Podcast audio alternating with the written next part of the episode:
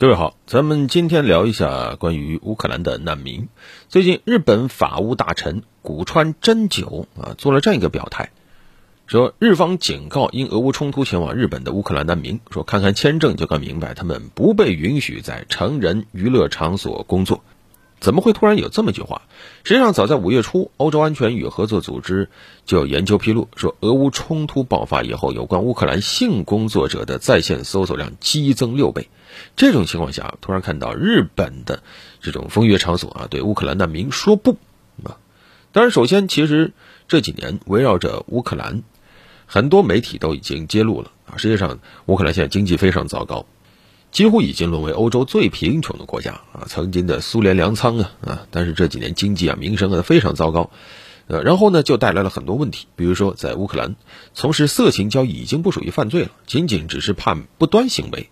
如果被警察碰见了，也没什么事儿，就缴纳八十到二十欧元罚款，大概就人民币一百来块钱吧啊。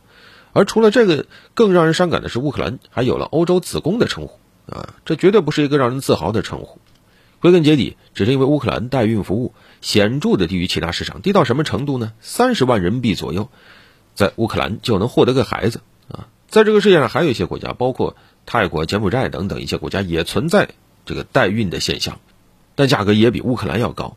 为了振兴国家经济啊，乌克兰居然支持代孕产业，这放在全球都是让人很震惊的。而与之对应，就是带来了特别特别多的悲剧。你比如说，在俄军开展了特别军事行动以后，立马就出现了一个情况，就是大量的啊怀着西方富人子女的乌克兰代孕妈妈，她没有办法离开乌克兰啊，甚至想当乌克兰难民都当不了。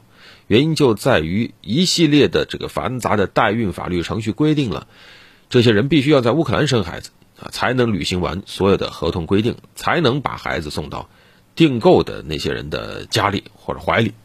都已经二零二二年了，还有这么荒唐的事情，真是人间悲剧啊！但是，这种代孕也好，情色交易也好，都是乌克兰政府居然允许的。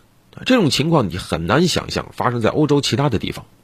但是在苏联解体、东欧剧变以后，这种悲剧就已经在当地扎了根了啊！而且已经是好几代人都深受其害。你像在上世纪一九九八年，当时美国就曾经报道过，说苏联解体以后，光在特拉维夫海法就有超过两万名斯拉夫妇女卖淫啊！这些妇女被关押在当地的公寓、酒吧、妓院里，而且还屡屡作为非法劳工被频繁的逮捕啊！这还只是当年以色列啊那么小个国家，如果放在欧洲、美国，那这种情况更多了。而如今俄乌战事一起，欧美国家又再次对乌克兰伸出了这种油腻的手。啊，你像前两天有媒体就晒出了一张这个美国拉斯维加斯某俱乐部的招聘广告牌，里面是什么呢？一个脱衣舞俱乐部啊，特别选了主体部分是乌克兰这个国旗颜色的照片啊，黄的蓝的啊，然后呢上面写着啊试镜乌克兰脱衣舞娘，然后下半部写和乌克兰站在一起，这太无耻了。还有在奥地利。啊，有媒体报道，当地妓院老板把今年二月份涌入的这种乌克兰难民看作难得的人力资源，通过种种手段诱骗胁迫，来增加新人手。啊，联合国还警告了像英国的援助乌克兰难民的计划，说里面存在迫使难民卖淫的风险。在爱尔兰当地的一些这所谓的约会网站上，搜索乌克兰难民的男性用户比例也是激增。这个时候，我们看到。日本的法务大臣站出来，发出这种警告，啊，警告这个乌克兰难民不得允许在成人娱乐场所工作。其实这个态度还是值得赞赏的。那目前呢，实际上去日本的乌克兰难民大概有一千多，其中有一大半都是女性，啊，这些难民呢可以通过签证身份在日本停留一年左右的时间，从事有偿工作维持生计。但值得注意的是呢，这些乌克兰难民大多没有什么专业技术，原有的资产呢，往往也是被战火摧毁了，或者在逃难时遗弃了。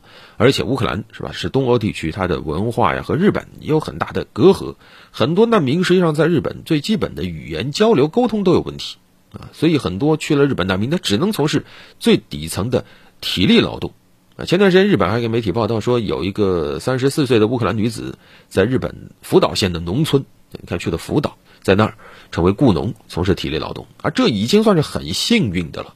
很多难民都很难有这样的运气。联合国难民署及儿童基金会表示，乌克兰难民中多数实际上都是妇女儿童，但是他们成了人口贩卖、器官移植和性剥削的重灾区。而日本这个国家，都知道这个国家有非常发达的成人娱乐行业啊，而其中相当一部分和情色行业有关啊。别小看了，成人娱乐业每年给日本创造的纯收入达到了六百到一千亿美元，占日本整国家 GDP 百分之一左右。啊，甚至超过了日本的这个防卫费支出预算啊，相当于光靠成人娱乐业就养活了日本自卫队啊。而本身这个日本成人娱乐行业，它的这个门槛是很低的，所以可以想见，会有相当多走投无路的难民会心动。那在这个时候，日本他站出来说不，应该说这个态度其实是对的。那当然，他可能也有自己的考量，比如说他可能是为了保护日本本国的性工作者岗位不受威胁。也有可能是出于公序良俗，或者是保护乌克兰难民啊，当然也有可能是为了让日本社会更稳定。总之，这种做法应该是正确的。但是问题在于，有用吗？其实当年以色列也说了，就是你在以色列从事色情业，那也是非法劳工啊，不断的逮捕。但是又怎么样呢？并没有真的追究是谁把这些人带入境的。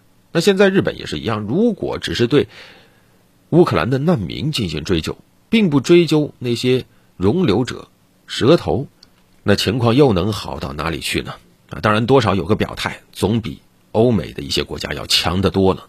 战争之下，往往受伤最重的就是妇女和儿童。那么问题来了，又是谁在助纣为虐呢？好了，本期就聊这么多。